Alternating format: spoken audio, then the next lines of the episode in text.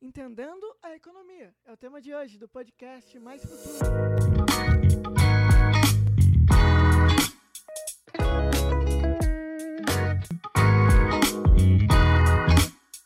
Olá, meu nome é Lucas. Meu nome é Gustavo, seja bem-vindo ao podcast Mais Futuro, Desconstruindo o Jornalismo. Mas antes, não esqueça de seguir a gente nas nossas redes sociais, se inscrever aqui no canal do YouTube e ativar o sininho das notificações. Se você está ouvindo a gente, não se esqueça também de seguir a gente pelas plataformas de podcast.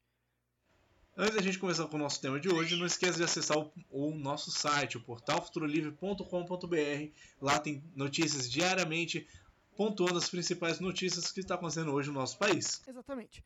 Bom, o tema de hoje é Entendendo a Economia. O que a gente vai fazer é explicar a economia de uma vez por todas, porque é difícil entender o que é IPCA 15, o que é inflação, o que é PIB, enfim. Hoje nós vamos estar abrasileirando esses termos que fazem parte da nossa vida, que são essenciais a gente saber, mas que agora vocês vão finalmente entender com a gente aqui no podcast Mais Futuro, né, Gustavo? Com certeza. Hoje, agora eu vou falar um pouquinho dos nossos presidentes que já passaram no poder, né? É, o Augusto Tasso Fragoso era um matemático. Fernando Collor de Mello era, era economista, é economista. Dilma Rousseff era, era economista. Dos quase 40 presidentes brasileiros, a maioria era formada em direito e somente três se formaram em alguma área ligada à economia. Exatamente. A gente fez essa pesquisa para vocês entenderem que muitos dos nossos presidentes que passaram pelo poder não são necessariamente de, uma, de exatas, né? São mais de humanas. Mas isso é só um adentro, só uma, uma curiosidade para você poder aí enriquecer o seu portfólio de dados sobre o mundo econômico do nosso país. Para começar a falar de economia, vamos falar de faculdade. A faculdade de economia ela é conhecida como, também como ciências econômicas. Só que ela não funciona só matemática. O que acontece? É, ela, dentro dela tem ciências humanas, ciências exatas e políticas, ciências políticas também. Tudo isso envolve a matéria num curso de aproximadamente quatro anos. Um economista, olha que legal, ele pode ganhar inicialmente R$ 3.818 e a média salarial de um economista no nosso país é de R$ 6.016. Isso são dois sites que informaram para gente, vagas.com e o ESEG. Bacana, né, Gustavo? Saber um pouquinho mais sobre isso. Pois é, os economistas trabalham em bancos, corretoras, seguro, seguros, né, é, distribuidores e mercados financeiros das empresas. Isso de acordo com é, Mundo Vestibular. E o economista ele não precisa pensar só em matemática, porque segundo o G1 Educação, o economista ele precisa gostar de leitura, teoria e se interessar pelas atualidades, além de dominar a boa e velha matemática, né? Pois é. O Politiz explica que o PIB, o produto é, interno bruto, é a soma de todos os bens e serviços produzidos em uma economia. Isso é, isso é bacana de entender. A gente sabendo sobre isso, sobre o, o, a questão do, do PIB, né, o significado dele, o significado do PIB, a gente vai fazer o seguinte. Vamos falar um pouquinho sobre IPCA 15. Depois a gente volta a falar um pouquinho mais sobre o PIB para a gente poder entender. O IPCA 15, o que é, afinal de contas, esse bendito IPCA 15? Gustavo, presta atenção. IPCA 15 é o Índice Nacional de Preços ao Consumidor Amplo. Ele foi criado em 1991. Ele serve, pessoal, para indicar a prévia da inflação. Aí a gente vai falar um pouquinho sobre inflação, né, Gustavo? Importante a gente entender. Inflação é o aumento dos preços de bens e serviços. A inflação implica na diminuição do poder de compra da moeda, isso de acordo com a nossa fonte.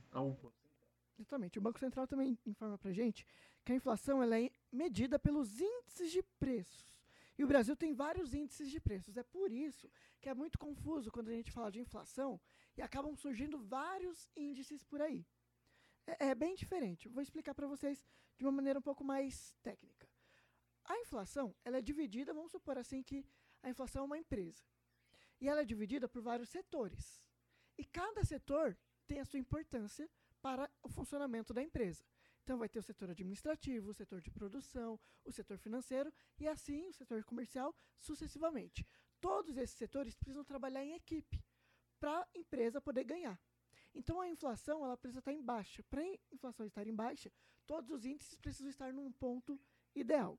Gustavo. O IPCA o INPC, o IG, IGP, IPC, tracinho S, entre outros. São os, os, índices que medem a inflação. Isso é, essa é a fonte nossa da soma investimentos. Então, aí a gente entendeu um pouquinho sobre como funciona todos esses índices. São só, só alguns, tá? São vários índices que os economistas precisam entender aí para poder formar a inflação em si. Agora, olha uma curiosidade, vou abrasileirar para vocês aqui. Se a gente somar a cesta básica com as contas a pagar e outros serviços, e acaba tudo, esse, tudo, tudo isso acaba ultrapassando o salário mínimo, além do fato do dólar estar alto, isso ajuda a inflação a ficar alta. E os preços dos produtos acabam caindo. Por quê? Porque o dólar alto faz com que os produtos, muitas vezes importados, né, acabem sendo mais caros para a gente. Com produto caro, o salário mínimo não compensa. Então a inflação aumenta, colocando cada vez mais caro os outros produtos aqui no nosso país. É uma bola de neve que forma tudo isso por conta da inflação. É isso. É, isso é referente a, a cesta básicas, a, a contas a pagar. E agora a gente vai falar um pouquinho mais sobre o produto interno bruto. Seria o PIB. O PIB. O Politiz explica, repetindo a informação, né? O Politiz explica que o PIB, o produto interno, interno bruto, é a soma de, de todos os bens e serviços produzidos em uma economia. Ou seja, tudo aquilo que o Brasil produz é somado, né? É claro que de maneira bruta, não de maneira líquida, como está dizendo. E aí tem quantos que vale o Brasil, vamos colocar dessa maneira bem abrasileirada mesmo. O Brasil está valendo tantos. Isso é, é, o, é o PIB, é o Produto Interno Bruto, que está dentro do nosso país, que define a nossa economia. Uma coisa também que ajuda a definir a nossa economia é a renda per capita. Vamos lá. É, vamos, vamos entender um pouquinho mais sobre ela. Né, a renda per capita é um dos indicadores socioeconômicos que avaliam o grau de desenvolvimento de um lugar, segundo o Mundo Educação. Como assim? A renda per capita é alguma pessoa pode ter uma renda de 2 mil por cabeça, uma renda, renda per capita por cabeça, outra pode ter apenas de 87 reais, e tudo isso define, né, Gustavo? É uma questão que o Gustavo vai falar agora. Fala aí. Ora, para se entender, dependendo da renda por cabeça, pode se determinar quem está na pobreza, quem é classe média e etc. Com esses dados, autoridades podem trabalhar para a renda per capita ser a maior e ser maior e aumentar também o PIB, fazendo a economia crescer. Exatamente. Então, a renda per capita seria uma das pontas do lápis ali, é, de onde a gente tira para entender como está o Brasil de fato e de verdade. Quantos por cento são ricos, quantos por cento são pobres, quantos por cento que tem a renda per capita só de um salário mínimo e afins. Com isso, facilita o trabalho dos economistas que estão é, vinculados às autoridades, então facilita o trabalho das autoridades a produzirem realmente programas sociais ou algo do tipo que facilite a renda per capita aumentar. Aumentando a renda per capita, ou seja, a renda por cabeça, por habitante, por pessoa, melhora o lugar onde ela está, faz aquele lugar não ser extrema pobreza, crescer, fazendo com que o Brasil cresça e o PIB venha crescer também. Falando sobre dólar, né, o mercado de trabalho, o mercado do trabalho, que é o nome do site, explica que o dólar alto reduz o poder de compra de uma forma geral, aumenta o produto dos importados e um exemplo claro disso é a gasolina. Então, o dólar alto, ele faz com que a gasolina fique alta. Fazendo com que a gasolina fique alta, vamos colocar um exemplo aqui. A gasolina está alta, então abastecer o carro fica mais caro. Só que tem gente que trabalha com carro. Então, os aplicativos de delivery vão ter que aumentar o preço para compensar. Se aumenta o preço nisso, na ponta do lápis, os restaurantes vão acabar precisando aumentar o preço dos produtos. Por quê? Porque acabou aumentando o preço dos alimentos. Tudo isso é uma bola de neve e tudo está ligado à questão muitas vezes do dólar. O dólar alto, né, significa dizer que tem menos real circulando. O dólar mais baixo tem mais real ali comprando comprando né, é a palavra correta. Então, tem mais real comprando dólar, então tem mais gente, mais brasileiros investindo em comprar dólar, significa dizer que o dólar diminuindo. Com um dólar mais alto, significa dizer que esse poder de compra e venda entre dólar e real está um pouco distante, o dólar está valorizado e o real desvalorizado, e tudo aquilo de compra e venda que acontece no nosso país acaba ficando mais alto. Deu para brasileirar bem, Gustavo? Deu. Né? Tirando tudo isso, assim, economia, no, no geral, gente, é como se fosse dentro de casa. Né? Quando você reúne ali a família, faz as contas, e você percebe que você precisa planejar. Opa, então quer dizer que está faltando só 50 reais por mês? Calma aí, então vamos economizar na luz aqui. O que está acontecendo aqui? Então quer dizer que tem luz acesa quando não precisa? Vamos desligar a luz. Tem, está gastando 20 minutos de banho? Vai ter que ser um pouquinho menor, 15, para economizar, para sobrar dinheiro. Com dinheiro sobrando, a gente consegue planejar mais, fazer mais coisas, né? Assim, na ponta do lápis, a economia de um país é como se fosse a economia dentro de casa. Deu, deu para entender, sim. Então, eu acho que a gente conseguiu entender aqui, pessoal, o que é economia, como ela funciona, esses índices que são bem malucos, são muitos índices aqui, a gente ia ter que ficar horas aqui falando sobre cada índice para você entender. O principal deles, talvez, no momento, é realmente o IPCA 15, que é o Índice Nacional de Preços ao Consumidor, que é aquilo que a gente vê nos mercados.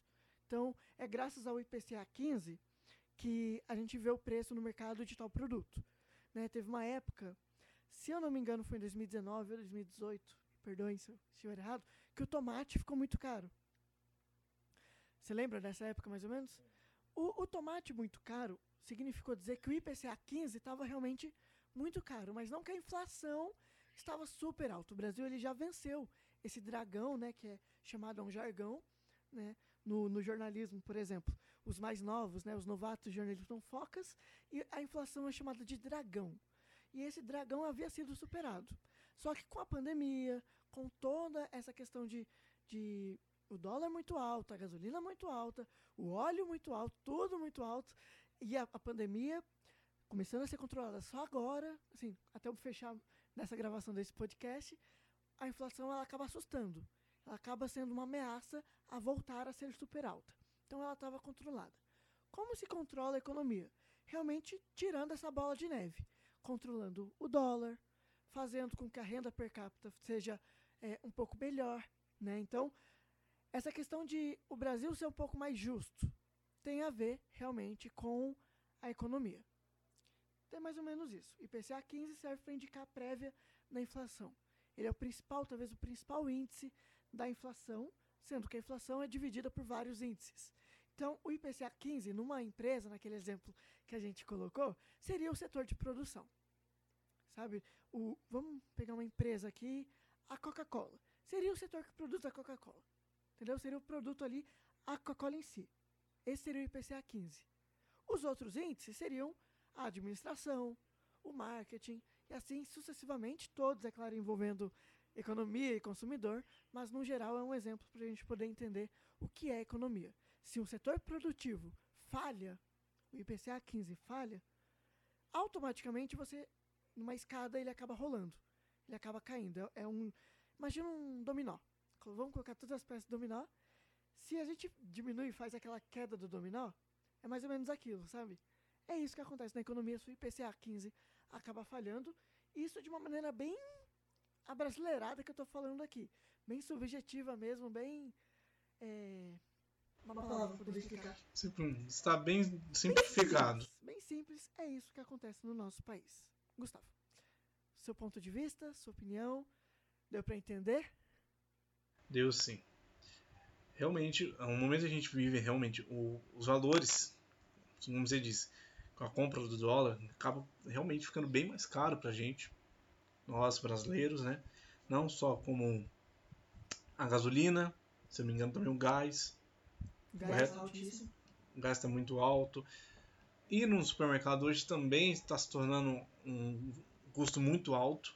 Tanto que, que até no começo que de tudo isso, de valores muito altos, né, vamos dizer que a inflação alta, as pessoas começaram, a vez de ir por mês, acabam, acabam indo preferindo ir por semana, por dia. Isso é comprovado, viu, pessoal? As pessoas irem todos os dias no mercado porque acham que é melhor, né? Mas o ponto de vista delas. é, ir no mercado todo dia para comprar, para fazer o alimento todos os dias. É, exatamente. A economista Patrícia Lages, comentarista de economia do Jornal da Record, ela falou sobre isso. Ela deu esse exemplo de que a melhor maneira no momento acaba sendo ir comprar por semana. Porque você acabar comprando por mês, a cesta básica, ela tá cara. Ela é mais da metade do salário mínimo. Isso justifica também um alto preço, um alto acréscimo da, do, da inflação. Você citou o gás, a gente tem que pensar também que os produtos do Brasil, eles têm vários índices, né? são vários impostos. Então, os impostos, eles são enormes. Então, a gente tem o imposto sobre o serviço, o imposto A, imposto B, imposto C, são diversos impostos que facilitam o aumento da inflação no momento de crise. Por quê? Porque se a gente for pensar no produto em geral, o produto ele sai, vamos lá, ele sai lá da, da, da fábrica, não, da fazenda, ele vai ter que ser distribuído para uma empresa, essa empresa vai fazer a distribuidora para os atacadistas, os atacadistas para os varejistas. E aí o varejista vai ter que colocar, o varejista tem que colocar o preço dele sobre o preço do atacadista, o atacadista sobre o preço da distribuidora e a distribuidora sobre o preço lá do, do cara lá na ponta do lápis. Então, às vezes, o preço de alguma coisa lá na ponta é muito mais barato. Por isso que tem gente preferindo fazer compras em atacadões, né? Porque o preço acaba sendo mais em conta, realmente. Devido o você comprar você acaba no mercado é, atacadista, né? Ser um, um, um produto um pouco maior, né, do que você necessita, ser produtos comuns, né? São produtos para comércio, então são produtos imensos. Então, normalmente você acha um exemplo, detergente, você acha um detergente pequenininho, lá você acha um lá por 5 litros. Então, realmente são coisas muito grandes, mas se você for ver, é, você acaba economizando. Só um exemplo, tá? Só pelo amor de Deus. você acaba economizando porque você acaba comprando um produto que vai durar mais tempo, vamos assim, né? Mais tempo, mesmo que você não necessite desse produto por tanto tempo assim, pagando um valor menor. Ele é um produto bem durável, né? É, ele acaba durando mais. Então por isso que muita gente começou a optar mais por mercados atacadistas, né? Tanto que tem até supermercados que eram é, supermercados normalmente comum de varejo, né? Estão se tornando atacadistas, porque as pessoas estão preferindo mais em atacados do que, vari, de, que varejistas. E o que acontece também é que muita gente está estocando, acaba estocando os produtos. Então, compra em grandes quantidades. Então, é, além de receber, um exemplo, né? É, vamos, a pessoa vai no mercado, vários mercados, ela não vai mais em um mercado só. Pessoa ela pega lá o folhetinho do mercado, ela vai, o feijão está mais barato aqui, o arroz está mais barato aqui, a promoção é amanhã, mas depois de amanhã o preço diminui em outro mercado. E o que acontece? Ela às vezes acaba comprando em grande quantidade. Nossa, tá barato isso aqui. Eu preciso no momento? Não, mas eu sei que vai ficar mais caro, então eu vou comprar cinco, vou comprar seis. E alguns mercados, o que não é permitido, acaba limitando a compra dos clientes. Só pode levar três, só pode levar dois. O mercado acaba fazendo isso porque ele também não tem tanto assim no estoque, porque está caro para ele também. Não tem tanto no estoque. Mas limitar a quantidade é um crime. Você não pode limitar a pessoa a comprar, né? Tá na um Código de Defesa do Consumidor, enfim. É um assunto para outro para outro debate. Mas só a título de exemplo, muita gente está comprando leites em caixas, né? Compre caixas com 12, com acho que são 12, né, que vem. A pessoa está comprando realmente é, ovo, não é mais a dúzia do ovo, ela vai comprar já a caixa mesmo com 30 ovos, com 40 ovos. É, acaba comprando feijão, compra 3, 4 vinagre, como se o vinagre não fosse durar um mês, mas comprando 3, 4. Então, ela acaba diminuindo o poder de compra dela no próximo mês, nas próximas semanas, porque ela fez uma compra grande semanal em um único mercado, um único mercado ou em vários mercados. É uma maneira que a dona de casa está fazendo para tentar economizar. Porque até se controlar a inflação, até que a inflação realmente se controle, que o dólar venha a diminuir, a inflação está alta em todo mundo, é algo normal, entre aspas, né? É uma crise global, não como a de 2008, mas é uma crise por conta da pandemia de coronavírus que acabou agravando outros países que já estavam em crise.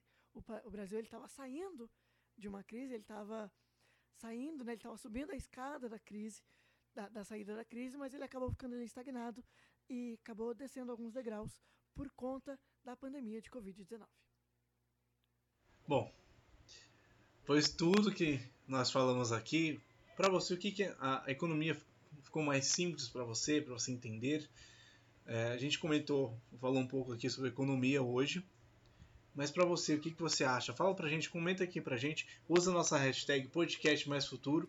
O que, que você aprendeu né, muita gente, o que o, o preconceito que você tinha que talvez tenha sido retirado da economia hoje, coloca aqui nas nossas nossas redes sociais também e também coloca aqui no, no, no YouTube, né? Isso, aqui no comentário aqui do YouTube. Fala pra gente como você faz suas compras, se é diariamente, se é semanalmente, se é mensalmente, porque ainda tem gente que ainda faz. Quinzenalmente, ou é, eu tenho um tio, por exemplo, que ele faz é, a cada dois meses. Ele vai economizando, economizando, economizando e vai comprar a cada dois meses. Então, fala, fala pra gente aí como você está fazendo as suas compras, o que você acha sobre esses valores que está hoje no mercado, tanto, como digo, no mercado é, abertamente, como gasolina, também o gás. O preço em geral. O preço em geral da, dos produtos que estão hoje encontrando hoje. Na vida aí pra gente comprar, né, gente? Tá certo? Bom, pessoal, esse aqui foi mais um podcast Mais Futuro. Não se esqueça de acessar o, o portalfuturolivre.com.br Pede pessoal porque o pessoal tem que guardar bem. portalfuturolivre.com.br Lá tem séries, reportagens especiais, entrevistas e as principais informações do momento de uma maneira dinâmica e atualizada para você. Bem abrasileirado, como se fosse esse podcast aqui. A gente deixa bem lá, bem explicado para você a notícia. Tá certo? Bom, pessoal, esse aqui foi mais um podcast. Na próxima ano tem um novo tema e um novo debate. Até mais. Tchau, gente.